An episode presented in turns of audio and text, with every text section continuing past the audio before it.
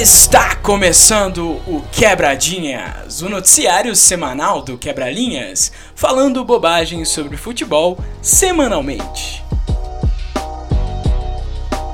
Começa o Quebradinhas do dia 21 de janeiro de 2021. Estamos gravando no dia 21 de janeiro de 2021.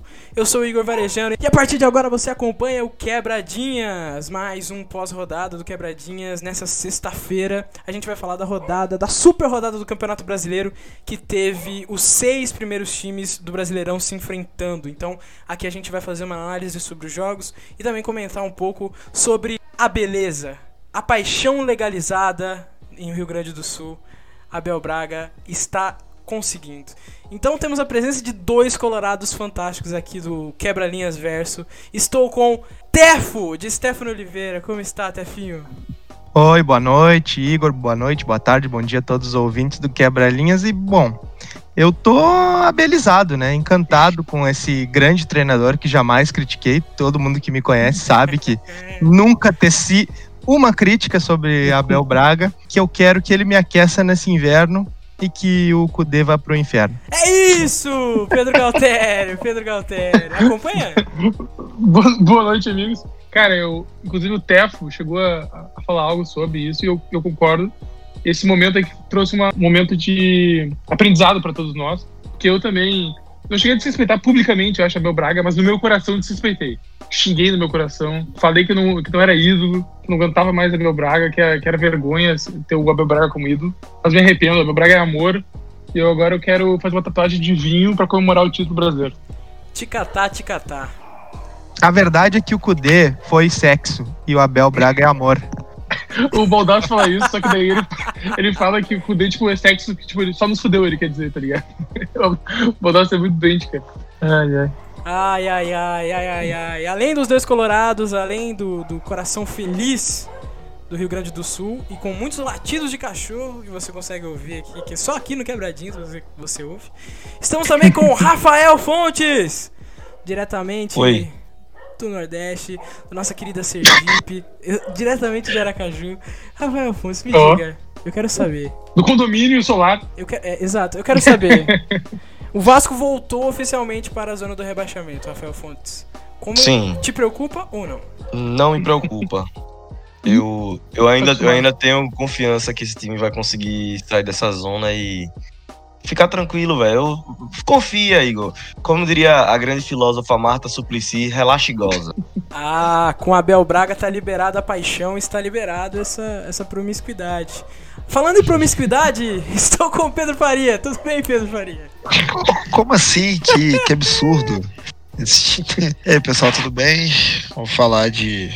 Não de felicidade, né? Mas de decepções, talvez sei, talvez seria essa palavra. Exceto para os nossos amigos colorados, né, que estão bem felizes. Você tá bem, Pedro Faria? Eu senti uma tristeza na sua voz, uma voz carregada. Cara, é, é, a gente passou por altos e baixos, né? Nesse Brasileirão, né?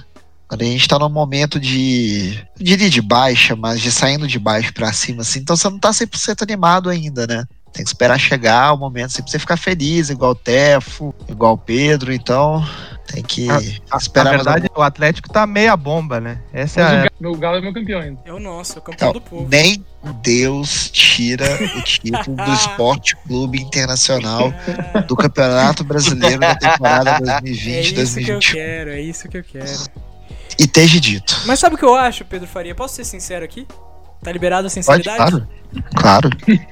eu, queria, eu queria saber se não é o seu lado cruzeirense, porque o amor e o ódio, o yin yang, né? A gente tem um lado, o, o, lado bom e ruim dentro da gente e o lado das nossas adversidades e nossas contradições. Não é isso, Rafael Fontes, grande filósofo aí? Eu acho que o, o seu lado cruzeirense tá um pouco triste nesse momento. Eu acho que é o seu lado cruzeirense é, falando por você, Pedro Faria. Eu não sei, eu tô sentindo isso daqui. Eu acho que não existe cruzeirense feliz no mundo atualmente, né? Ah, não tem. Itair Machado. tá. Esse nem é cruzeirense, dura isso. Pior de tudo é isso. Tem gente que tem duas vezes o motivo, tipo Serginho, o Sérgio Nonato lá, que teve o carro quebrado essa semana. Então ele tá triste com o time e com o carro quebrado. A minha missão aqui, a minha missão aqui é deixar o Pedro Faria triste. Então vou informar que Juanito Casares acaba de dar uma assistência para o gol do Corinthians que Joga está muito, jogando neste momento, Quem Mas esse aí- enquanto gravamos. O gol foi de. Gustavo Silva, Ave Maria, mosquito, né? Se, se- se a Mosquito, gente, eu ia falar. popular mosquito. se a gente tiver a oportunidade de falar da situação do Casares, A gente vai, eu a me gente abstenho. vai ter Eu me essa abstenho. oportunidade. Eu me abstenho. Joga e joga. Prossiga, meu caro Igor. A gente vai falar da, da situação do Casares. A gente vai sim. Pode deixar. É o lampejo do mês dele.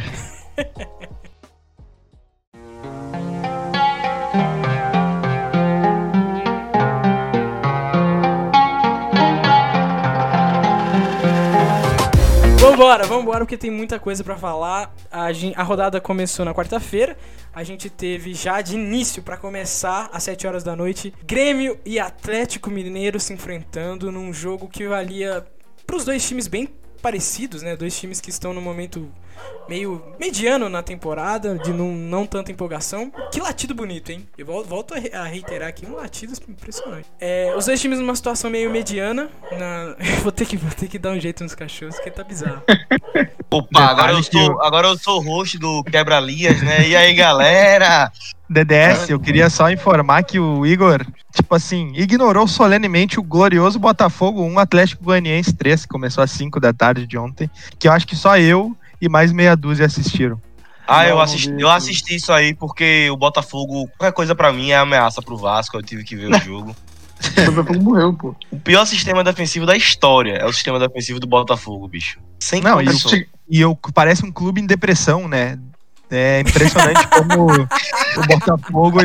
Não, eu tive o prazer de visitar o Rio de Janeiro em 2015. Já em fevereiro de 2015 eu visitei o Rio de Janeiro e o ar da zona sul do Rio é depressivo, tal qual o clube de, do, do Botafogo, da Fogo Futebol e Regata.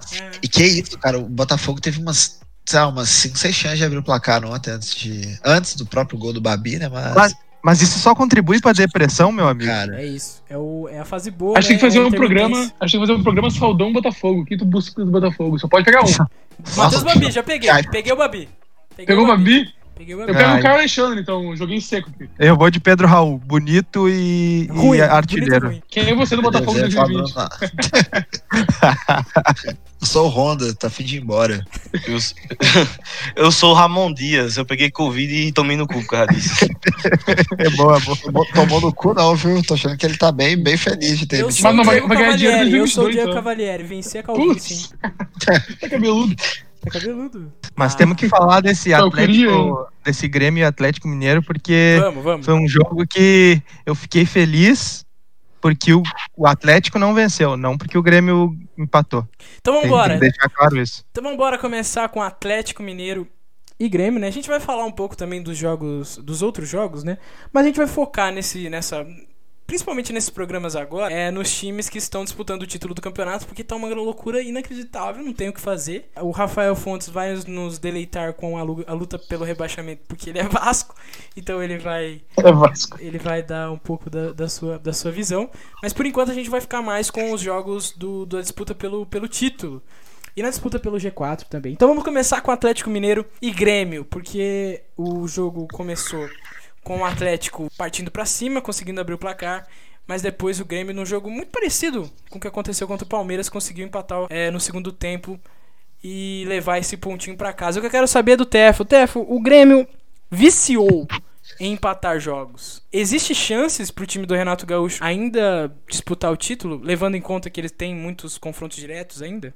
Cara, é o seguinte, o Grêmio, ele é um caso, um case, pra usar a palavra do Pedro, que ah, que empata, ele, ele empata muito, mas o problema não é nem os empates, o problema é a falta de desempenho há muito tempo. Anos. Se tu pegar um recorte, se tu pegar um recorte desse, dessa temporada, tal, fazer dos últimos 20 jogos, olha, eu consigo, arrisco dizer que de 20 jogos, talvez ele tenha jogado bem cinco partidas. E aí jogar bem não é nem essa questão de ter a posse de bola, de fazer muita chance de gol, e sim de realmente executar uma estratégia pensada pelo seu treinador. É, o Grêmio é um, é, o Grêmio é um time que joga pouco. Essa é a verdade. Se a gente olhar Grêmio e Atlético Mineiro, o Grêmio jogou pouco. Grêmio e Palmeiras, o Grêmio jogou pouco. Grêmio Fortaleza jogou pouco.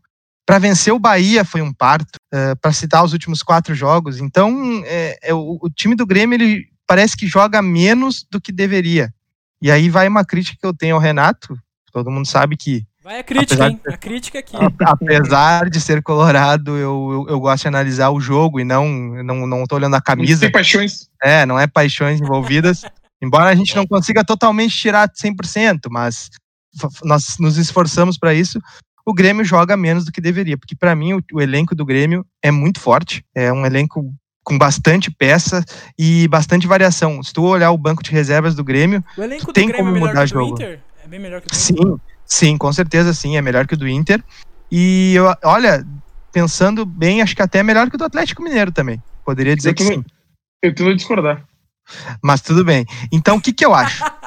Não, vai chegar. Calma, vamos é, debater é o elenco do Grêmio. É vamos debater o elenco do Grêmio. Mas o que, que eu acho? O Grêmio tem chance matemática, mas eu acho que o jeito que o Grêmio encara o Campeonato Brasileiro, e aí estou falando da gestão Romildo inteira, dá a entender de que o Grêmio não vai disputar o título e vai disputar sim uma vaga direta na, na Libertadores. Porque o Grêmio, na segunda rodada do campeonato, contra o Ceará, já colocou reservas, sem necessidade. O Grêmio poupa jogadores atualmente, mesmo com a semana cheia para descansar, sem muita necessidade, porque a final da Copa do Brasil nem data tem. É, então, o jeito que o Grêmio encara o Campeonato Brasileiro não indica que o Grêmio vai disputar o título, e sim vai disputar uma vaga na Libertadores, que é o que eles têm conseguido, e que eu, na minha opinião, acho pouco para o elenco do Grêmio, que eu acho um elenco bom, ao contrário de Pedro Galtério, que não acha tão bom assim. Não, okay, o meu problema é, é a montagem do elenco. Entendeu? Tem muito, tem muito jogador velho, tem muito guri com pouco, pouco tempo de jogo, porque o Renato ele, pre, ele prefere Robinho, prefere. É, o Diego Souza, tudo bem, mas enfim, o Diego Souza não chegou como uma unanimidade, né? Poucos são os que falaram que seria uma grande temporada do Diego Souza, como foi, e que também teve seus muitos baixos. Diego Churin, contratação errônea, total errônea. Discordo. Discordo que o Churin foi errôneo, porque ele é da mesma característica anos. do Diego Souza. É, Pensando em característica. Tu quer um elenco de Cudê, então o, o titular tem que ser igual reserva, tu não quer uma variação. Não, tudo bem, eu entendo teu ponto, mas é que porque o Grêmio joga uh, é nesse tese, modelo. No, é uma tese. O Grêmio joga nesse modelo de jogo há muito tempo. Então, ah, tem é uma opção. Tem uma opção que é no mínimo semelhante, igual, parecido em característica, eu achei uma boa, porque o Grêmio não tinha. Se saísse o, o Diego Souza, não teria quem Sim, substituir. Mas, por exemplo, o PP teve que bater o recorde mundial de 33 jogos seguidos, porque ele não tem reserva. O Ferreira poderia ser uma opção. É que aí eu acho que bate na limitação do Renato, que é fraco, na minha tá, opinião, é ser, fraco. Fraco. Essa é a palavra forte do, desse quebradinhas. Ele é fraco. Renato é, é, é, fraco. Essa é a manchete desse quebradinho. É a manchete. Eu, eu quero do, do Pedro Galtério entender o seguinte. Eu, eu tenho uma teoria, Galtério. Eu quero que você me ajude a, a entendê-la. É, você não acha que a falta de Copas, né, de disputar Copas, está quebrando a cabeça do, do, do, Renato Gaúcho porque ele não sabe se ele tem que poupar ou não? Ele fica. É, eu vou te falar. Ele fica na Eu vou te falar e vai te surpreender a resposta. Então tá. Então fala. Cara, o Renato. O Renato tá com um nível baixo de serotonina. é isso. O Renato precisa de férias, precisa de Rio de Janeiro, calor. Não precisa de Covid. Você acha que o Renato é irresponsável, que é bolsominion? Ele tá triste, cara. Ele, ele fica mal com as pessoas morrendo. Ele tá mal, ele tá triste, tá desanimado. É uma tese. É uma tese. É uma tese. É uma tese. tu não vê mais o Renato gritando. Tu, tu viu uma entrevista antigamente do Renato, ele falava: Ah, Nana Neném, aqui, ó. Tu, tá, tu é repórter, tu quer bagunçar, tu, tu é repórter. Tu faz trabalho, tu é repórter. Hoje em dia ele tá desanimado. Ele tá falando baixinho, pô, eu confio no meu grupo. Tá, tá outro é, mas on, ontem a entrevista dele foi uma bomba relógio, né? Ele, ele, ele disse o seguinte: o momento, do Grêmio, o momento do Grêmio é espetacular. E se, o, e, se o, e se o Grêmio não tá bem, pergunta lá no outro lado. Fazendo ele referência é ao Inter. Né, cara? Ele, é ele não ele, a, a entrev e a entrevista do Paulo Luz, então, que é o vice do Grêmio, Puta, foi olha, esse, qualquer é coisa. O Grêmio, o Grêmio, tem a cota lunático de vice, assim. Tipo, tu, tu, nunca sabe quem é o cara mas ele dá entrevista e fica falando bobagem. É uma cota. É, é, é, fantástico, é fantástico. Renato Gaúcho, que, nesse, que chega ao quinto ano no comando do Grêmio, né? Já tá aí, já indo uhum. pro sexto, inclusive, né? Mas eu, eu, eu não sei se tu acha que renova, até. Eu acho que renova porque o Romildo quer um pacto com ele até os dois saírem do Grêmio juntos no final do ano que vem. Ah, isso, isso, isso é outro ponto, Igor. O presidente Romildo Bolsa Júnior, primeiro que ele não é um grande entendedor de futebol. Ele entende de finanças. E segundo, ele é um grande político. O, o Romildo ele não quer grandes invenções até sair do Grêmio, porque ele quer sair do Grêmio direto para governador do Rio Grande do Sul, Ah, tá. entendeu? Ele vai, ele vai disputar pelo PDT. É Então acho que o lance dele é esse, né? cara. Ele mantém o status quo Isso. Isso. e vai, e vai pro, pro governador. Não, e só fazer um adendo, e que eu concordo com o Pedro, que ele não é, que ele não entende muito de futebol, e vou dar graças a Deus, né? Porque se ele entendesse de futebol, nós tava, É, olha. Ele tá, tá, tá É. Vocês falam do Renato Gaúcho aí, mas eu acho que a renovação dele depende muito da situação do Rogério Ceni no, no Flamengo. Não sei se vocês acham, Será? mas Ah, o sonho que- dele é comandar o Flamengo, né? Eu Então, acho que ele. se- é, Mas eu acho que ele ficou magoado com 2019. Eu não sei se ele tem esse sonho ainda. Ah, cara, amor cura tudo, né? Não, o pro- o problema é que o Renato já ganhou o quê agora até? O Renato ganhou um, milhão e duzentos mil, eu acho. Ele não vai ganhar muito mais que isso. É, 1 milhão e 200 mil e. Mas não é o dinheiro, né, pô? Ah, não sei se não é dinheiro, Arejano. Não, é um dinheiro pouco, ele é um mexe pouco, com o é um amor das pessoas. É um pouco, mas ele quer o Rio, pô. Ele, ele quer o Rio. Não, ele, então, mas Ele quer teoria. serotonina. ele quer. Ele já deu várias entrevistas. Tipo, ele, ele gosta de estar no Rio, mas não como profissional, entendeu? Ele, por exemplo, ele diz que eu vou, eu vou pra praia em paz, Ele o cara vai me, vai me reclamar ali, por que tu não, por que tu não escala o, o lateral PP, porra? Fala, não, cara, minha, minha praia, cara, me deixa. Porra, por que, que você tirou a Rascaeta ontem? É, Aos 15 Eu do segundo tempo. É. Eu quero saber do, eu quero saber do DDS. O que ele Oi. acharia de Renato Portaluppi no Flamengo? acho que ele tem Ah, medo disso. Cara, eu ia ficar muito feliz, velho.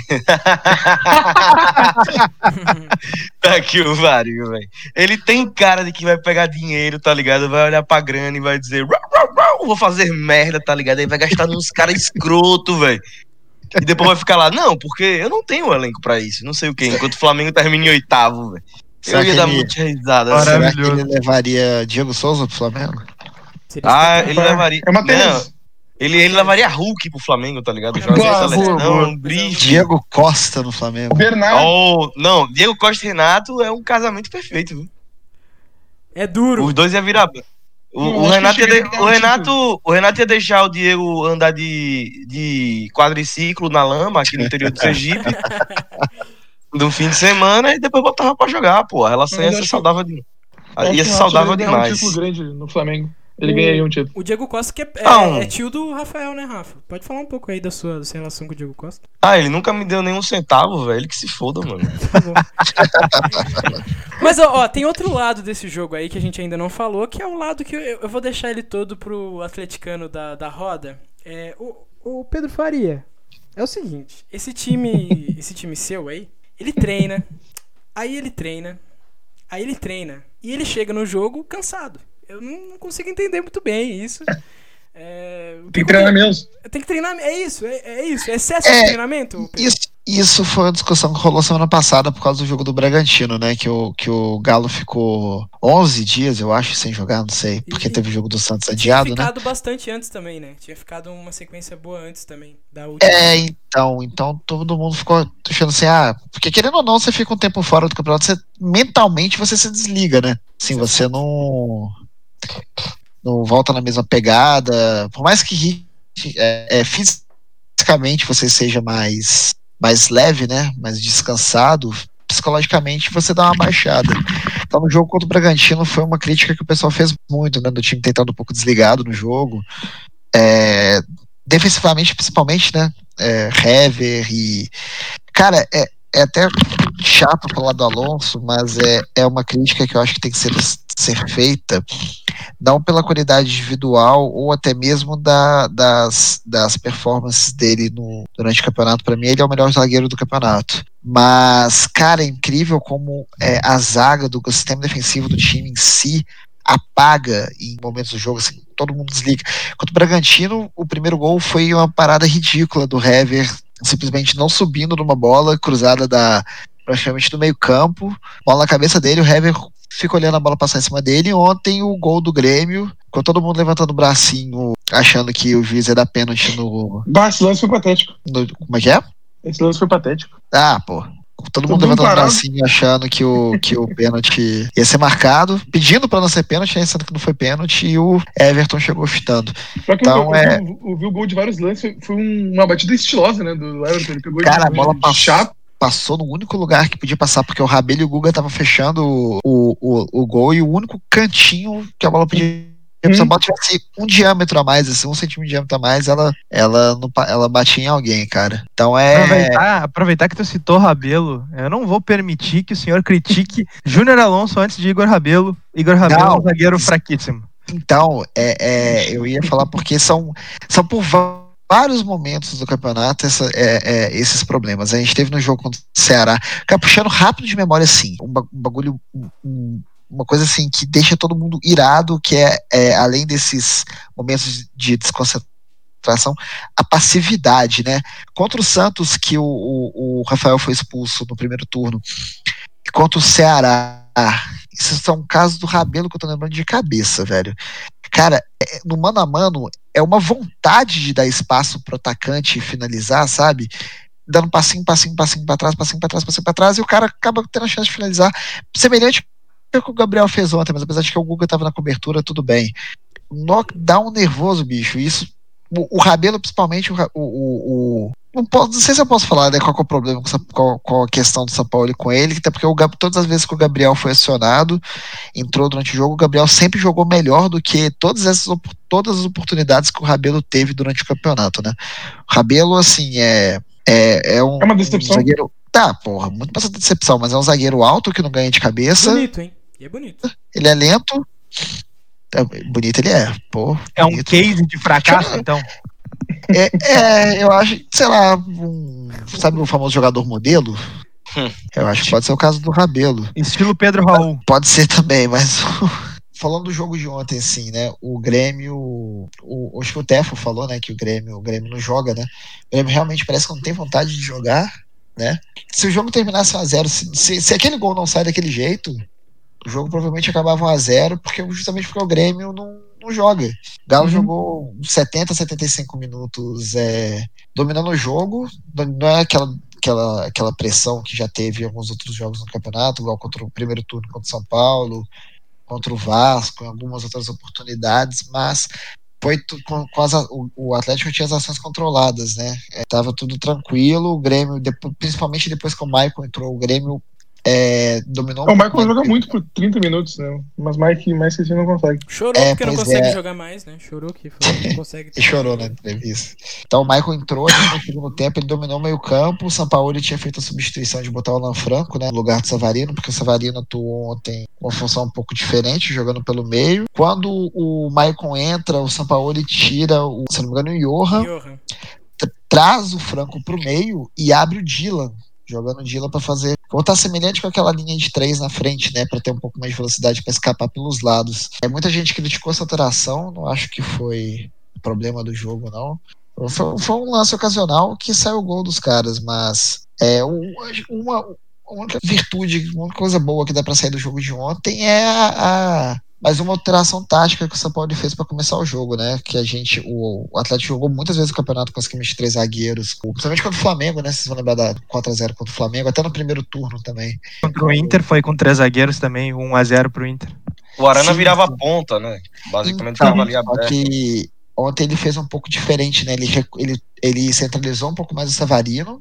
Uhum. O Guga, que geralmente auxilia essa saída de três atrás, fez a ala o Alonso foi o lateral esquerdo e o Arana atuou praticamente como meio ofensivo, né? O, o, o meia mais à frente. Então ficou o Alonso Keno com o Arana praticamente de meia encostando no Vargas. Então, tanto que o, o, o gol saiu numa jogada bem por causa disso, no espaço que cria o, o Vargas no contra-ataque. O que quando o Keno puxa o contra-ataque, o Vargas dá uma puxadinha para fora, o Arana infiltra nesse espaço. Foi a primeira vez que a gente viu o Galo jogando desse jeito, né? Foi foi interessante, ele, acho que ele fez isso muito para evitar a, a, o confronto direto do PP com o Guga, né? O Guga que tem suas deficiências. Mas o PP tá cansado, né? É, o, Guga tem bastante deficiência defensiva, assim, né? Então ele botou. O, o Guga tava bem confiante ontem justamente por ter a cobertura do, do Rabelo. Não que isso seja coisa boa. Aí é duro, aí é duro. Mas... Aí é duro. Então, o, PP, o PP tá pensando na Europa já, ele tá para ser negociado. Ah, tá é, pro Porto. Euros, né? Mas todo jogador do Grêmio tá pra ser negociado, né? É bizarro isso. e nunca é sai. É inacreditável. É, Já- nenhum jogador do Grêmio, tipo, tá sendo negociado sai semana que vem, tá ligado? No mínimo seis meses, às vezes um ano e meio pra sair. Não, desculpa cortar, mas aquela entrevista do Luan lá, quando a Libertadores quase chorando no jogo de, de quartas de final, ah, ele vai sair.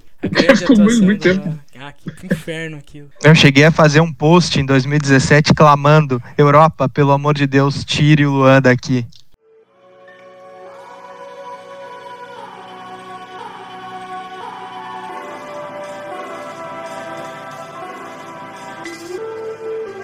É que fo- fora o Inter agora com uma sequência de sete vitórias, parece que todo time no Brasileirão tá assim, tá ligado? Tu pensa, tá, agora talvez vá. Ele não vai, tá? Tipo, é muito.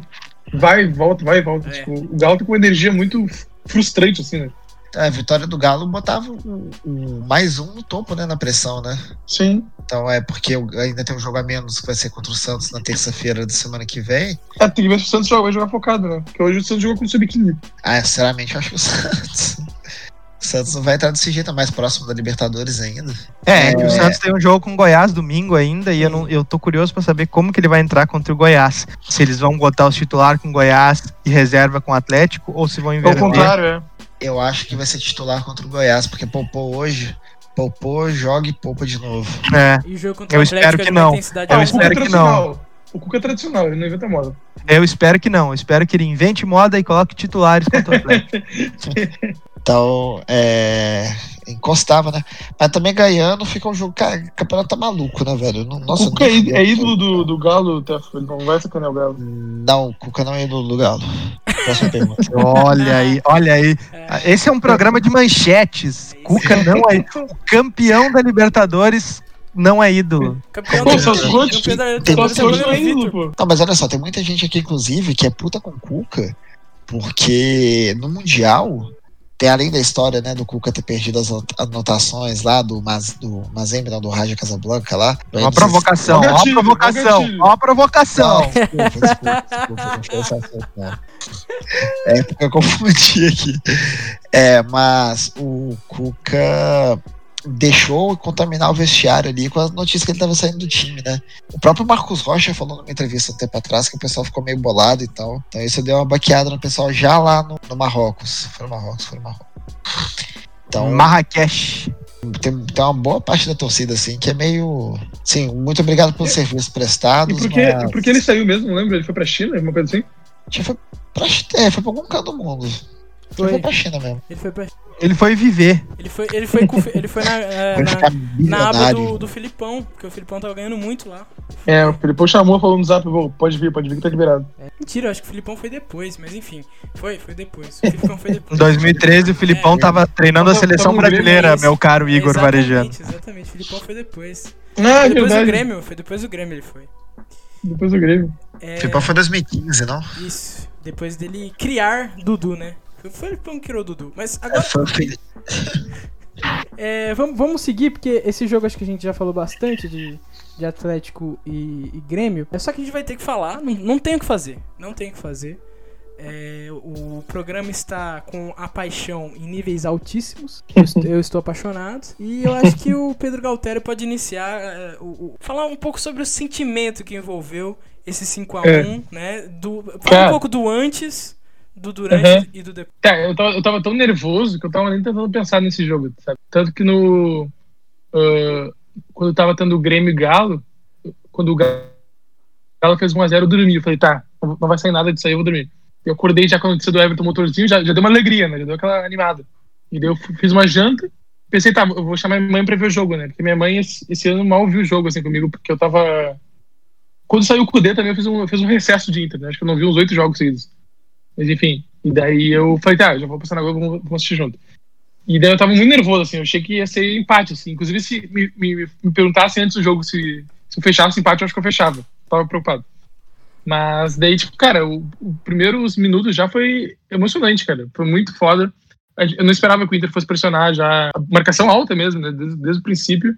E o gol do Cuesta também, que foi muito importante. Que o último gol do Cuesta tinha sido contra o Galo, na última rodada do Brasileirão 2019 ainda. Tipo, e ele, tinha fe- ele fez um, um 2020 muito ruim. Então é bom que já 2021, tipo, começou, então, tipo, é um marco, assim, dele. Do Cuesta voltou a jogar bem. E também, inclusive, eu ziquei ele, né?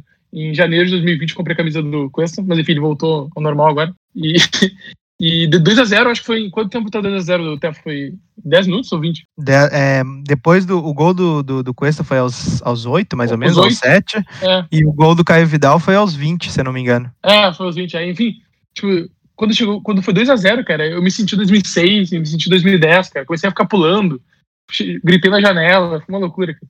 E eu achei muito legal que muita gente gritou na janela aqui, tipo, fazia muito tempo que eu não via os corados gritando, assim, felizes. E, tipo, nada de provocação, nada, tipo, só a galera comemorando mesmo, sabe? Eu achei muito legal. Senti, me senti uma criança de novo, gritando 2006. Eu lembro, eu lembro muito da minha mãe é, no Mundial, a gente vendo o jogo nervoso, assim, eu achava que nem dava pra ganhar do Barcelona também, obviamente. E a minha mãe, puta, que o Ronaldinho saiu uma matéria que ele, que ele ia trazer esse título pra torcida do Grêmio, ele falou, antes de jogar o Mundial.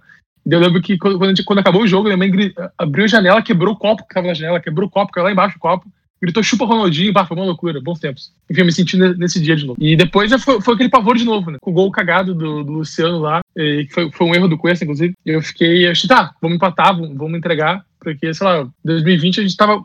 Eu senti muito que o Inter não teve essa força em momentos adversos de, de reverter o placar, sabe? Mesmo não ter sido empate ainda. Mas o segundo tempo foi um inacreditável, cara. Foi um sonho, foi inacreditável. Eu até contei errado. Eu tava tão ensandecido, gritando, pulando, me jogando no chão, que eu achei que o Roberto tinha feito quatro gols. Até tuitei isso. Eu tava muito louco, cara. Enfim, mais ou menos o que eu posso acrescentar aqui. Tava louco de Inter. Tá liberadíssimo. Bah, foi muito, foi muito bom, cara.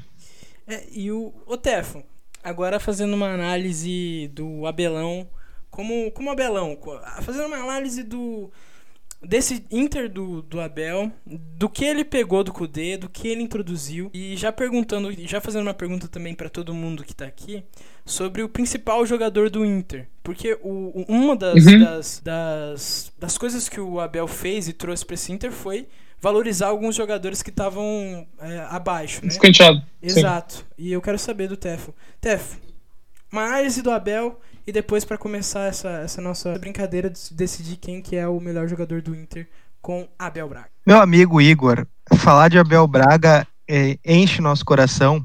Tanto que o Pedro, ao, citar, ah, falar sobre o jogo do Inter, ele lembrou o Inter e Barcelona em 2006. Então, Abel Braga é Inter e Inter é Abel Braga. É, e o gancho não poderia ser melhor sobre a análise do Inter do Abel Braga e principalmente fazendo um recorte sobre o jogo de ontem. Eu vou citar ele, sim, citarei Eduardo Cudê numa hora dessas. Futebol é um esporte de costumes e contágios, ou em espanhol, de costumbres e contágios. Ontem o Inter foi um pouco de Eduardo Cudê. Aí vocês vão me dizer, meu Deus do céu, como assim um pouco de Eduardo Cudê? O Inter mudou seu jeito de jogar e é um mérito total de Abel, mesmo sendo um pouco Eduardo Cudê. O Inter abafou o São Paulo. E o Inter só abafou o São Paulo com maestria porque passou o ano inteiro abafando todos os adversários, porque é assim que pensa futebol o Eduardo Cudê. E por que, que eu digo que o futebol é um esporte de costumes e contágios? Primeiro, costumes, de fazer essa pressão alta, de recuperar a bola no campo de ataque e de, enfim, de fazer o que sempre vem feito, que que tinha sido treinado durante um ano, durante 2020. Sabe como o Inter sabia fazer isso e fez muito bem?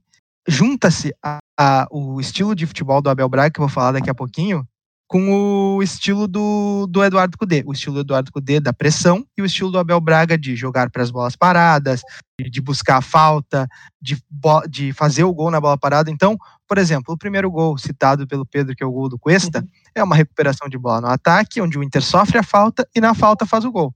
A recuperação de bola de ataque, do ataque, a recuperação de bola no ataque eh, proporcionou ao Inter sofrer a falta. Então, é é aí que entra a questão dos costumes, porque o Inter está acostumado a fazer isso. Sobre o contágio que eu falei, o Inter, no momento que fez o 1 a 0 fez o 2 a 0 e aí mais especificamente no segundo tempo, depois de sofrer um gol e fazer o 3, os jogadores se contagiaram. O futebol, quando os jogadores eh, começam a repetir ações, começam a, a fazer os movimentos, eles contagiam uns aos outros. Então, a, partir, a partida do Patrick contagiou a atuação do Yuri Alberto, que contagiou a atuação do, do, do Yuri, do, do Yuri Jastei, do Caio Vidal, do Pega, de todo mundo.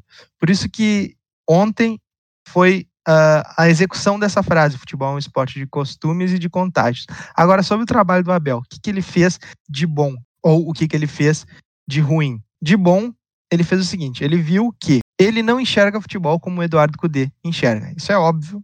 Ambos são de escolas diferentes, ambos enxergam e aprenderam futebol de maneira diferente, não tem nenhum problema nisso. É cultura, no fim tudo é cultura. É cultura, exatamente. Como, é como ele aprendeu o futebol, não é o mesmo jeito que o Eduardo Cudê aprendeu, entendeu? O Eduardo Cudê enxerga que o time precisa pressionar no campo de ataque, ter a bola, trocar passes, enfim. O Abel Braga percebeu, talvez um pouco tardiamente, que nos eliminou de Copas, mas tudo bem, e não é assim que o Inter iria jogar.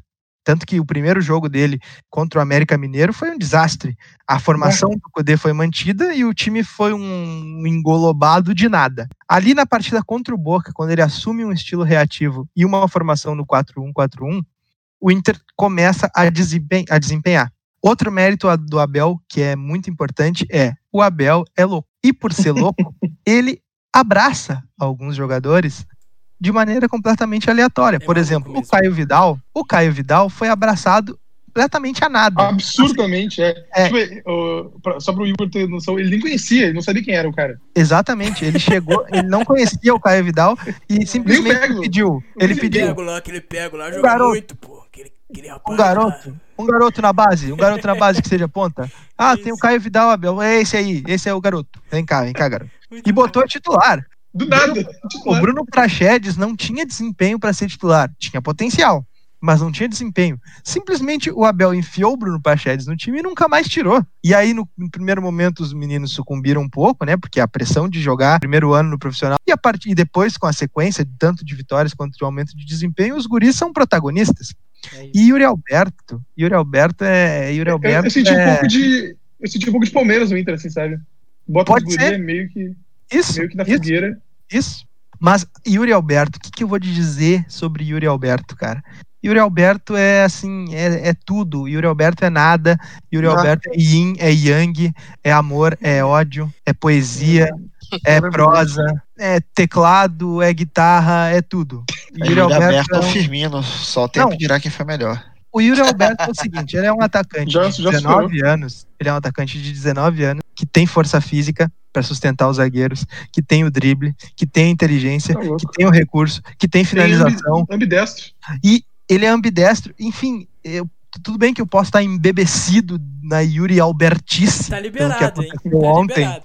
Mas Yuri Alberto, ontem, ele emulou Rafael Sobis e elevou o patamar da. da- claro, Sim, Rafael Sobis foi na final da Libertadores, tem esse Mas peso. jogou mais. Mas a, a partida do Yuri Alberto ontem foi algo. Não só pelos três gols, também Soberba! pela Solta a frase, solta a frase. Que foi uma Não, atuação soberba. Foi uma atuação sublime. Foi o primeiro 10 no Brasileirão pelo SofaScore. É, e merecido. Eu acho. Eu, inclusive, citando um tweet do Internacional, não foi nota 10, foi 11. 11 a camisa de Yuri Alberto. Então, eu falei, eu falei pro Tefa até, o Yuri Alberto tá jogando mais com o Agüero nos últimos três anos. exatamente. Pedro Galtério, como grande torcedor do Manchester City, propôs uma solução que resolveria o problema do Inter e do Manchester City. Yuri Alberto vendido ao City por 40 milhões de euros, por que não? E Agüero no Inter. Fechou. E agora O no Agüero Inter, acabou, cara. É, agora do Inter, tá bom, tá bom. No- é ótimo, e perfeito. Melhorou a tese de Pedro Galtério. Melhorou, melhorou. Mas enfim, e o jogo de ontem foi o abelismo, que, ou seja, ele, a sequência de vitórias do Inter, muitas das sete vitórias consecutivas, que na verdade são oito se incluir a da Libertadores, mas no Brasileirão são sete, tivemos pouco desempenho. Por exemplo, a partida contra o Palmeiras eu achei que o Inter não jogou bem. A partida contra o Goiás eu Goiás. achei que o Inter não jogou bem. O primeiro tempo contra o Ceará foi um dos troços mais patéticos que eu já vi no, né, do Inter nesse Brasileirão. O Botafogo foi regular também. Botafogo não foi bom também. Porém, nos últimos dois jogos, Fortaleza e principalmente esse do São Paulo, o Inter mostrou desempenho. Desempenho. E, e mais importante do que isso, Igor, o Inter não era, até 2020-21, um time de arrancada no final. O Inter não era um time de arrancada. O Inter era um time que perdia fôlego. Peidão. Se tu olhar. Time peidão. É, dá pra dizer peidão, mas eu quis ser um pouco mais rebuscado. O Inter Ah, é um tá. time que, que perdia fôlego no final, por exemplo, 2018, 2009. eh, 2005 eu não vou colocar porque, né, aí teve a questão da, do, do extracampo e tal, mas 2009, 2014 e Em 2009 até, 2018. que o- a reta, até a reta final foi boa. O problema Sim. é que falhava em jogos bobos, tipo Barueri, tipo, eu tô com o Barueri. Sim, Pedro, mas. Mas eh, o, o auge do time de 2009 não foi com o Mário Sérgio, foi com o Tite, Não, mas aí, aí a gente vai ter que criticar a Vitória Pífero. É, e criticar a Vitória Pífero é quase um esporte pros colorados, né? É, E- e. Vitório Pífero vendeu o melhor jogador do Brasil em 2009, Nilmar, por 16 milhões de euros em julho, faltando cinco meses para acabar o Brasileirão. Exatamente. E com certeza, com o jeito que estava jogando, teria uma proposta igual, um pouquinho pior ou melhor, há seis meses depois. Não sei porque. Cara, eu era jovem, mas, cara, não consigo entender essa, essa venda até hoje. É, Vitório Pífero, para quem não sabe, é o anticristo colorado, o homem que nos, nos rebaixou para a Série B. Não só ele, mas ele é o símbolo. Mas enfim, a fase do Inter agora cresceu no momento certo, venceu o principal, o, que é o então líder, por 5 a 1 a maior vitória da história do, do Inter dentro do Morumbi e de qualquer clube. De nenhum qualquer clube, clube conseguiu é. fazer Isso foi impressionante. Uma, uma goleada tão grande dentro do Morumbi. Então o Abel Braga escreveu mais uma história nessa relação mútua de amor entre Inter e Abel Braga, que nem eu disse no começo, Inter é Abel Braga e Abel Braga é Inter. Se vai ser uhum. campeão uhum. ou não, não sei. Espero que sim. Acho que tem elementos que indicam que sim, mas sabe como é, né? Tem outros times que são mais fortes, tem outro, o Campeonato Brasileiro tá bem embolado. Uh, mas, cara, eu tô muito feliz e mordi a língua, né? Porque na, quando saiu o Eduardo Cudê e quando anunciaram o Abel Braga, eu disse que a temporada tinha acabado. Mas o Abel Braga conseguiu fazer uma coisa que ele é visionário. Ele tirou o Inter das duas outras competições para dar foco no Brasileirão. Isso, ele sabia, ele sabia que o Palmeiras ia crescendo na Libertadores e faltava. O Palmeiras isso, isso. Ele viu, ele viu que, que, tinha chance de perder pro Grêmio ou pro Palmeiras de novo na Copa do Brasil e falou: tá, não vamos nem, nem se arriscar, perder moral. mais do que isso, pro Grêmio Pedro. na Copa do Brasil, não ganha, não ganha nada, vai perder tudo. Um movimento que tu não notou. É. Ele perdeu pro América para dar moral pro Paulo Braz, seria nosso contratado. claro, cara. Ô, não esquece de dizer o seu, seu preferido. É o Yuri Alberto? Ah, o jogador favorito. Boa, boa. Tinha esquecido. Cara, eu acho que o principal jogador do Inter chama-se Patrick do Nascimento. O Patrick, ele é o faz tudo no lado esquerdo. Ele é volante, ele é ponta, ele dribla, ele marca, ele desarma. Então, ele é um jogador assim, ó, fundamental. Não tem outro no, no elenco do Inter que faça o que o Patrick faz. Outro Isso, no Brasil. É, talvez no Brasil. Isso. Vou na... muito bem dele na próxima temporada. Ele vai, pro, vai pra Turquia. Informação de bastidores aí é de que ele vai para a Turquia, mas enfim. O, considerando o Brasileirão inteiro é o Patrick. Claro que no recorte com o Abel Braga não tem como falar é de Alberto. não é Yuri Alberto, né? O cara tem 10 gols. 10 gols, né? E é o, é o mesmo número de gols, me informa Pedro Galtério, que o Thiago é. Galhardo se a gente excluir os pênaltis. isso, isso. A, a, essa informação, o Thiago Galhardo tem 16 gols no Brasileirão, Isso. 6 de pênalti. Ainda o Yuri Alberto tem 10, nenhum de pênalti. O, o Galtério. Então é Patrick. Então é Patrick. Do TF é o Patrick e do, e do Galtério é. é. o Yuri? Cara, para diferenciar, eu vou de Yuri, então. Eu acho que, o, é que tem coisas diferentes, assim, sabe? Eu acho que o que faz o Inter funcionar é um mecanismo que já vem desde 2018, que é o Patrick e o Edenilson. Essa dupla uh, que já variou algumas posições, mas eles voltaram ao que deu mais certo, que foi em 2018 com, com o Odair. O Patrick, desde 2018, ele já era esse meia, quase, não chega, não chega a ser aberto, aberto, mas era o meia mais de lado, que muita gente falava, ah, tá enchendo de volante, ou outro falava, ah, ele é ponta, mas ele não corre, ele não marca, tipo, tipo, tinha gente que criticava ele, sempre teve críticas, até hoje tem críticas, mas cada vez mais silenciadas, mas que é esse jogador diferente. Eu acho que o Patrick, na verdade, eu diria que é o, é o jogador mais importante para fazer o Inter rodar, mas eu acho que o Edenilson, quando o Edenilson tá bem em campo, o Inter ganha. Eu nunca vi um jogo que o Edenilson esteve bem e o Inter não ganhou. Então. Mas eu vou de Yuri Alberto porque é o meu jogador favorito no mundo nessa semana. hoje, hoje, entre aspas, o Yuri Alberto é o melhor jogador do mundo. Isso. Sem dúvida nenhuma. Sem dúvida. Nenhum jogador não, na quarta e na quinta-feira. Nenhum é. jogador na quarta ou na quinta-feira jogou mais bola que Yuri Alberto Monteiro da Silva. É isso. Agora eu quero dos outros rapazes que estão. Ó, a gente entrou aqui, a gente ficou uns 20 minutos imersos no abelismo. A gente, a gente ficou 20 minutos imersos no abelismo. Agora a gente vai sair e vai olhar para esse time de cima. Olha, olha a narrativa do Quebra-Linhas. E você aí que não, não, não segue a gente no Instagram ainda, você tá de brincadeira. Olha a narrativa. Olha, olha a criação da narrativa. Eu quero saber de Rafael Fontes. Para você, quem é o principal jogador do Internacional de Abel Braga? Igor, eu vou seguir o meu sábio desde sempre abelista amigo de Stefano Oliveira. E para mim o melhor jogador do Internacional é Patrick Bezerra. Eu acho ele um jogador, eu, eu acho muito estranho o caminho que ele teve na carreira, sabe? Porque eu lembro que quando ele jogava no Goiás e no esporte, ele era meio que um primeiro volante e tal, e, a torcida, e todas as torcidas odiavam ele. E aí ele chega no Internacional e, e vira meio que esse esse jogador versátil, esse, esse coringa para a equipe, né? Com o cu dele foi, foi praticamente um ponto esquerda, com o Abel ele é um ponto esquerda e, e justamente por ele ter esse tempo de volante ele se torna uma peça fundamental uhum. porque ele consegue fornecer a, a, agressividade e a verticalidade que você quer de um ponto dentro do jogo, mas ao mesmo tempo ele tem um comportamento defensivo muito exemplar, justamente pelo fato de ter sido volante antes tal. É um jogador bem completo, carrega o Inter em dados momentos. Eu até prefiro ele do que o, o Yuri Alberto, nesse caso. Para mim, o, o Patrick é o melhor jogador do Inter. É o Patrick. É, é, é o Patrick Pedro Faria para você também? Ou você vai na contramão do povo? Não, não tem. Concordo com os relatores. É, é muito o Patrick mesmo, né? E, e igual o Pedro falou, o cara é jogador único aqui no Brasil, né? Você vê pouco, tem nenhum outro jogador com é, que mescla essa, a qualidade técnica que ele tem, com todo esse vigor físico. E, cara, ele chegou a jogar de lateral no Inter, não chegou? Ou tô enganado? Ele jogou algumas, algumas partidas. E você pensar que se você fizesse essa pergunta um mês atrás, ia falar o é. Galhardo, né? Não, mas eu acho então, que eu não. É... Acho que eu não. Eu gostava do Galhardo, mas não esse ponto. Ah, eu acho que o Galhardo ele se beneficiou muito do sistema do Eduardo é. Ele ter um parceiro do lado ajudava muito sim, ele. Sim. Então, que as coisas mudam assim, mas para mim é o Patrick mesmo, não tem muito. Mas é, é, é importante destacar também a evolução, acho que o Tempo não chegou a comentar em nomes em si, né? Mas, por exemplo, o Moisés fez uma temporada muito irregular e muito, muitos baixos né, nos últimos, sabe, de, de agosto a, a outubro, o Moisés foi muito fraco. E nos últimos tempos, cara, o Moisés tá sensacional, cara. A torcida toda se rendeu, vários elogios e tal. Porque ele tá, porque o Moisés é um, um, jogador muito de força, né, de, de, posição física, só que ele tá com um cruzamento muito calibrado, né? Ele tá, inclusive, nas minhas estatísticas, né? Desde o primeiro jogo do Inter até agora eu tô anotando.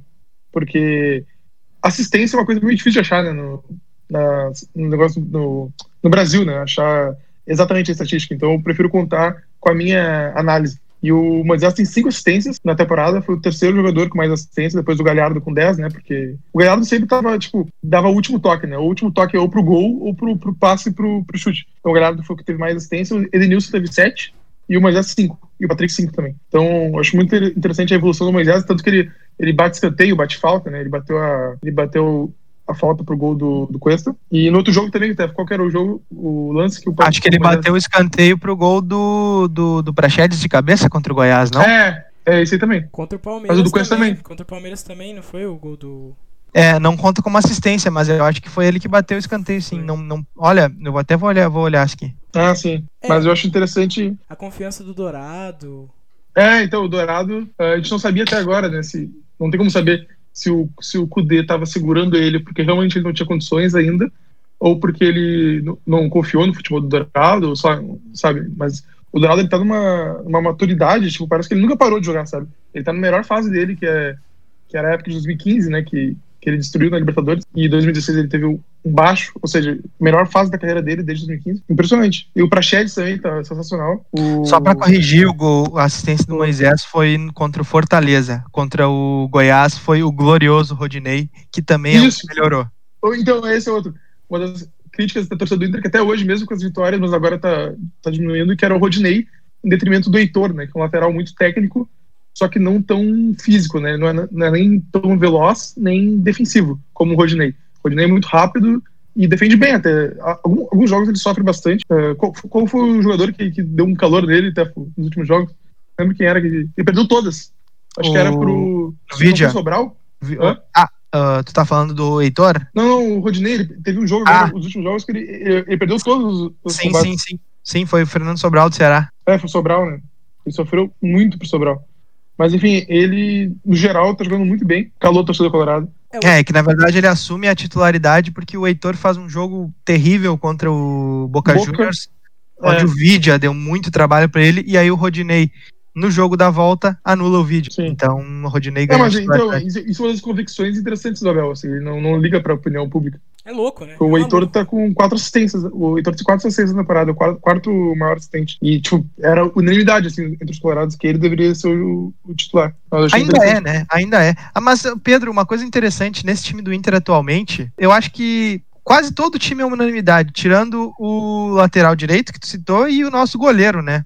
É, o Marcelo Lomba não quer o, não quer o Marcelo Lomba. Danilo, Marcelo Lomba... Danilo como tá o Danilo? Cara, que a gente não dá pra saber, né? Ele não, joga. Mas ele, mas Jogou ele um fala jogo nos só. bastidores, hein? Ele fala. Ele é o que mais fala nos bastidores. Então, isso eu achei interessante. O Marcelo, se ele tomar um tiro no- na terça-feira, quarta-feira, ele tá lá com a bala alojada no corpo e joga. É É impressionante. Sabe, Tem um preparador de goleiros do Inter que é muito bom, que é o Daniel Pavan, assim, a torcida ama ele. E, tipo, todos os goleiros entram muito competitivos, então, tipo, a gente não precisa do Lomba, sabe? A, gente, a torcida queria que o Daniel jogasse, que é o goleiro da base, que é o caso semelhante até do Rafael, no Galo, que ele já tem 26 anos e ele jogou, tipo, ele tem 10 jogos como profissional, eu acho, 9 jogos como profissional. Porque ele não entra, cara, ele simplesmente não entra.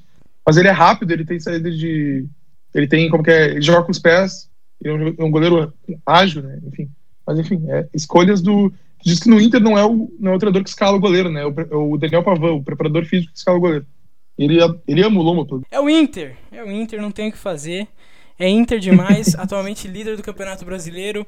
É, claro, é líder, tem alguns times ainda estão com jogos a menos, mas nesse momento o Inter depende de, de apenas de si mesmo para ser campeão. Lembrando que sempre, Sim. sempre, sempre, o Grêmio tem, é o time que tem mais confrontos diretos até finali- finalizar o campeonato, né? Tem ainda o Inter, Sim. vai ter o São Paulo e vai ter o, o Flamengo ainda à vista. Porém, o Grêmio é o time que está mais distante nesse momento, né? É, tanto de rendimento, desempenho, é, de pontuação, acredito que está à frente do Palmeiras, eu não sei, mas é, Tá igual, Tá tá, igual. igual. Tá igual, tá igual, tá, Tá igual. o jogo a mais. É isso. Então, é, o Grêmio é o que está mais atrás. Então, o Inter nesse momento tem, tem bastante coisa ainda pra, pra gente pra acontecer, né? Eu ia, eu ia dar aquela, É, aquela hot take, eu ia dar Mas hot o take. Grêmio, o Grêmio com os dois jogos da semana, se ganhar os dois, fica dois pontos no Inter, por exemplo. É, é, exato. Mas aí. exato. Ah, é verdade, claro. Teria ganhado do Inter, claro. É, exato. É, exato. Exatamente. É, É, com esse tanto confronto direto aí, acho que o campeonato vai funilar daqui umas 4, 5 rodadas, cara. Porque Grêmio pode colar, o Galo pode subir e colar de novo. Flamengo, Não, o né? Grêmio é que a gente, a gente calcula, tipo, 70 74 como não garantido, mas uma posição confortável, né, de, pra ganhar. O Grêmio tem Eu- que ganhar São, todos os jogos pra dando fazer 74? 7-4, Eu tô falando, dando né? 69, velho. 69? É, Ah, não, mas é, aí, tá mas aí batendo tu me ilude. Aí, 69, aí tu me alude muito. Não, Aí não, tu me 69 ilude é muito. tá batendo, Aí tá batendo muito bom. 70, Não, não, mas é- 69, eu- 71. É, é isso aí. É, pra, mim vai 74, ser pessoal. meia- pra mim vai ser 69, velho. Caraca! Aí tu me Não, ilude muito. A gente, Aí eu a vou- empolga. Aí eu vou né? pra Guete. Aí eu vou pra Guete Caraca, isso, pro Inter, 69 pro Inter. São três vitórias. E um Um empate. empate. Sim. Tá louco. Sendo que a gente tem Bragantino, que não é fácil, mas é um time da, da segunda metade da tabela. Vasco. Esporte em casa e o glorioso Vasco da Gama fora de casa. É E. Corinthians. Tem Flamengo última ainda, tem Flamengo ainda, não tem não? Tem. Tem Flamengo fora de casa. Bah, mas 69 é foda. É duro, é Aí me duro. iludiu. É duro. Aí me iludiu. Vocês vão ver esse campeonato caindo no colo do Flamengo aí.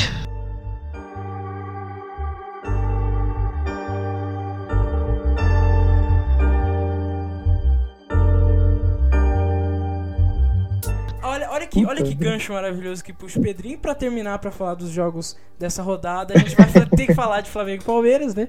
Porque aconteceu o jogo hoje, no, no momento que a gente tá gravando, acabou de acabar, né? Faz uma hora e meia mais ou menos que acabou o jogo. É, e o Flamengo venceu o Palmeiras no Mané Garrincha, o jogo que era pra ser no Rio, mas como é, vai ter um joguinho no Rio de Janeiro no dia 30, não sei se vocês estão acompanhando a- as notícias, vai ter um, um jogo aí importante no dia 30 de janeiro. Então o Maracanã está cedido para a Comebol para a, a maior final de Libertadores da história. Então é, é, a gente, a gente vamos falar então desse desse Palmeiras e Flamengo. Eu, eu quero saber do Rafael Fontes é, a visão dele sobre Rogério Ceni. Ele que cravou o Rafael Fontes cravou que o Rui Vitória seria treinador do Flamengo nesse momento. Rafael Fontes, o que aconteceu? O Rogério Ceni venceu a depressão ou não? Cara, é, se for pra analisar, acho que ele se inspirou nos meus comentários. Acho até que o Rogério Ceni é um fã do, do Quebra-Linhas, é um cara que acompanha nosso material. Porque depois daquele dia que eu erroneamente cravei que ele ia vazar do Flamengo, o time mudou algumas, algumas coisas em relação ao seu modelo de jogo contra o Goiás e contra o Palmeiras e é, os efeitos foram muito positivos. O Flamengo pressiona de forma muito mais agressiva agora o adversário. O Rogério, o Rogério tinha as linhas altas, mas ele esperava um pouco mais, o time fechava mais linha de passe. Agora o time pressiona, o time é muito agressivo, o time sufoca o adversário.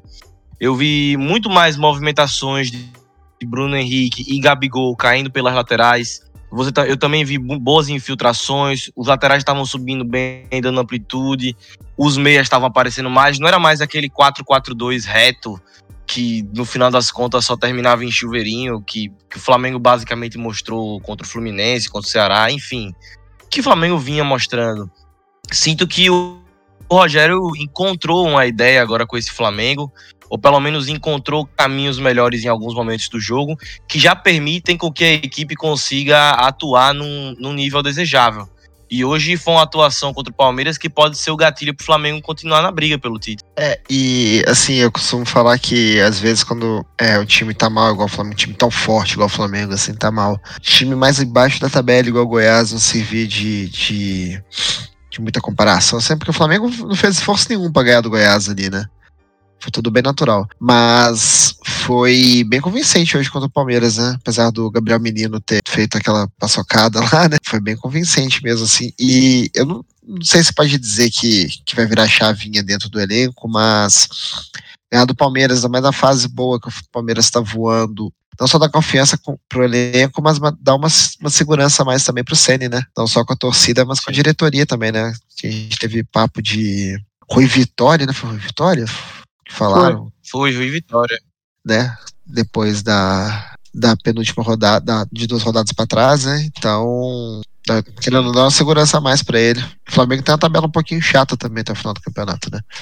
Tem. Então, a verdade é que, né? Se o Flamengo estourar, abrir todo mundo, jogar todo mundo muito bem e, e, e mostrar o potencial que o, o time tem, é, nessa sequência final, para mim, é o favorito, né? Mas depende muito da confiança tá do time. do Flamengo. Mesmo. Parabéns, Atlético Mineiro, pelo título brasileiro. É, porque assim, o Flamengo é o único time que parece ter, assim, claro, quem tá falando de um, Abel que vem de sete vitórias, né? Sempre respeitando isso. Uhum. Porque eu, eu vou dizer que eu sempre respeitei Abel Braga, né? Eu sempre, Verdade, eu, sempre, fato. eu sempre tive Abel Braga. Nós, nós, né, né Igor? Exato, nós sempre nós. respeitamos. Exato, exato. Estamos aqui em família, né? Então, agora sim, o time que parece ter mais condições de engatar uma sequência parecida com a do Inter nesse momento, tirando o próprio Inter, porque já mostrou que tem condições para isso, é o Flamengo, né? É o time que tem um elenco Sim. absurdo, é um time que uhum. praticamente tem dois times que se entrar em campo os dois briga pelo título nesse Brasileirão, com toda certeza, né? Porque uhum. você vai ter. É bizarro, o Flamengo é bizarro. Vitinho, Michael e Pedro. Não, é bizarro, é bizarro. É bizarro. Imagina esse time com o Abel. Não, não vou falar nada aqui. Oh, não vou, ó, ó. Não, não vou falar nem nada. Não vou nem, nem, nem, nem, nem vou entrar mais em, em, em detalhe quanto a isso. Mas assim, é, o Flamengo, é, nesse momento, vem de duas vitórias. E essa irregularidade que me chama a atenção, né? Da, da, da, da, temporada do Flamengo. É um time que começa com a empolgação das contratações, daí vai embora o, o Jesus. Daí vem o Domenech, empolga, começa o Pedro a jogar muito e aí cai de novo. Inocente. Exato, exatamente, exatamente. Domenech inocente. Inocente de tudo, você acha? De tudo. Mas eu. É, não, total. Também concordo. Não, mas... ele é culpado, ele é culpado pelo crime de amar demais. Aí todos somos. Mas olha só, eu acho que isso vem também, cara, de. O, o, o time já tava numa certa queda com Jesus, né? Já tava, né? Já tava sofrendo por É, o, do, é, é, então, a, o Domenech. Afinal a final do Carioca com o Fluminense mesmo, o Flamengo já tomou vários. Todas as críticas perdeu, que deveriam ser feitas. Sim, o segundo Sim. jogo. Então, todas as críticas que deveriam ser feitas ao Jesus sobrou para cima do Domenech. Então juntou, o, o, acumulou o que tinha antes e, óbvio, os erros de trabalho dele, que todo trabalho, todo começo de trabalho, assim, igual tem. O cara chega aqui, não tem tempo, ah, as coisas de sempre, né? Não deve nem conhecer ah. os caras, né? Porque ele tava é. tantos jogadores fora que ele teve que botar o Noga, teve que botar é, então, é, o cara passa e, por e surto, surto, de Covid, o cara chega numa cultura completamente diferente, tem jogo quarto domingo, quarto domingo, quarto domingo, quarto domingo, quarto domingo, no meio da pandemia. É, cara. O time com maior pressão também, né? Então, é o Flamengo, né? É, não é, sei então, se ele imaginava a pressão que é, né, se eu ser treinador e, do Flamengo. E ele. E ele tem a sombra de 2019 fortíssima nas costas dele, né? Do Flamengo dominante. Flamengo ganhando e voando faltou a humildade da diretoria de entender que aquele ano ali foi atípico e assim, não vai acontecer todo ano, não, aquilo, pô. Uhum. Como o próprio Domenech disse, né? Ele foi, mas o é. duro, o foda do Ele Domenech- foi. O foda do É, pô, o Domenech cara é não tá errado. Não, ele não tá Assim, errado. assim, mas o cara vai tá falar um num, num intervalo de um, de um 3x0 com, com o Independente Del Vale. Ele vai chegar pro Gabigol e falar assim: Gabigol, você não vai ter a sorte que você teve contra o River, não, viu? O cara meteu essa. Que Aí é isso, foda. mano? E é pra ficar calado, tem que mandar isso aí mesmo, Ah, porra. velho. Os caras É, Não o dá, Brasil não tem que dá, ter mais cuidado dá. Tem que gerir, tem que gerir. Pessoal delicado. Ô, Tefo, tem que gerir. Abel Braga não, não é gestão? Falei pro Tefo do Brasil, tática é a terceira coisa mais importante. Primeiro é, geri- geri- gerição de elenco e a segunda é confiança do jogador. Que faz Não, parte da gerição de. É, é, tudo é psicológico nesse país, cara. Esse país É. está mergulhado na depressão. Quem tiver o controle psicológico se dará certo. Ah, essa frase pra mim é, é a frase do podcast. É- Fechou? É, é isso, é isso. Não tem muito mais pra onde sair. Tem muito mais pra Só- onde fugir. Só pra informar vocês todos, o Corinthians vence por 3 a 0 nesse momento. Jô, Jô fez o terceiro gol e Matheus Vital fez o segundo. É triste. É Então, duro. vocês, vocês acreditam no mancinismo pro resto da- do, do ano? 2021, no caso. Ah, pra disputar a Sul-Americana não tá mal, não. Eu espero que o Corinthians honre a dívida que eles têm conosco e entreguem a última rodada para o Internacional, caso os Nossa, adversários Tefo, sejam São nossa. Paulo ou Palmeiras. Mas, mas, mas vai ser o Galo. O Galo não tem nada a ver com o Corinthians. Na verdade, pelo segundo lugar, porque o primeiro lugar já é do Galo, né, Pedro? É, isso é verdade. Ah, pessoal, por favor. Ó, escuta o barulhinho aqui. Aqui, ó, escuta o barulhinho. Bater três vezes na madeira. É duro. É du- é- porque assim, agora o Flamengo vem pra uma sequência difícil também, mas não é a sequência que. que... Porque assim, o Flamengo na verdade caiu pra uma sequência. Caiu, né, de rendimento nos últimos jogos, né? Pra times bem, bem abaixo da, da, da crítica aí, né? Pelo menos Uhum. levando em conta o Flamengo. E agora depois vence o Palmeiras. O que eu queria pontuar desse jogo é porque eu, eu não assisti os primeiros 20 minutos porque eu estava fazendo uma sobrecoxa maravilhosa com creme de cebola. Essencial aí. E de maneira mais rápida do que recomenda. Ah, com Né? certeza. É preciso de tempo, né? Pra fazer uma, uma sobrecoxa precisa de tempo. E foi muito rápido. Eu cheguei do mercado, é, 7 horas da noite, tava começando o jogo, eu coloquei o jogo e comecei a fazer o bagulho, cortar as batatas e, e- e fazer o tempero ali da, da sobrecoxa. Eu não vi os primeiros 20 minutos, que foram exatamente os minutos que o, o William perdeu chance. Que foi quando o Palmeiras apre- eh, se apresentou pro jogo. Mas depois, bicho, o Flamengo dominou o Palmeiras. Foi uma dominação eh, muito mais de imposição eh, física do Flamengo, conseguindo ocupar os espaços que o Palmeiras não, não consegue criar. O Palmeiras não é um time que consegue sair eh, jogando tranquilamente. Né? G- Geralmente ele, ele, ele consegue sair em transição a partir da, de usar os laterais, sempre em, passes um pouco verticais demais, né? E o Flamengo cortou essa profundidade do Palmeiras, tirou a profundidade e obrigou o Palmeiras a jogar pelo meio, com, com passe pelo meio. Aí, meu filho, é complicado ali. Com o Danilo tentou bastante, mas é- é- ficou complicado. Daí o Flamengo teve chances de fazer um, dois gols ali nisso. Mas, assim, o gol que o Flamengo fez foi, foi inacreditável. O, o- primeiro gol é um bagulho assim. É, é bizarro num nível. É inacreditável mesmo. O Kusevich ali com o Luan, realmente. Parabéns, tá de parabéns o Kusevich. Depois o Palmeiras até tentou, começou o segundo tempo melhor. O Rogério observou, porque é o seguinte: o Flamengo tava jogando com é, Diego e, e, e Gerson como os dois volantes. Nenhum dos dois não dá um bote desde 2006, né? Meu Deus, os caras não têm nenhuma noção de marcação. Isso ficou muito claro em determinado momento do jogo, que o Palmeiras começou a pressionar e o Rafael Veiga estava ocupando a entrelinha dos, dos dois e os dois não sabiam fechar a linha de passe, e ficou um inferno. Aí o, o, o Rogério vai lá, coloca o João Gomes no meio dos dois e, e, e arruma esse problema. A partir daí, o Flamengo já voltou a dominar o jogo e aí depois faz o gol com o PP e é, venceu o jogo com autoridade mesmo. O Mengão, o Mengaço, que parte agora para tentar encaixar uma sequência para tentar buscar o Inter, né? Para tentar buscar o Inter. E o Palmeiras enfrenta o Ceará no jogo antes da, da final da Libertadores.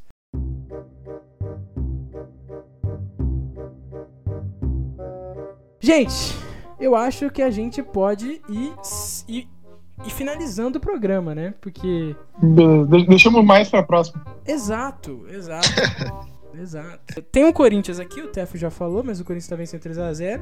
A gente pode falar mais do mancinismo. Eu acho que a gente vai ter que dedicar um, um, um programa especial ao mancinismo, com toda certeza. Acho que na próxima terça. Tem que chamar, tem que chamar a fera, André? Souza. André Souza. exato. Eu vou chamar ele. Grande representante do mancinismo. Já, já, já esteja convidado, inclusive, André Souza, pra falar terça-feira com a gente sobre o mancinismo. A gente vai falar sobre mancinismo e bem provavelmente sobre Premier League, porque faz tempo que a gente não faz um programa sobre Premier League e essa Premier League Boa, está... tô com bastante coisa pra falar. Não, não temos, não temos o que falar sobre Liverpool. Ah, eu não vou apresentar, né, o, o Pedro. Eu não, tô- não vou ter, tá complicado, tá triste, tá duro.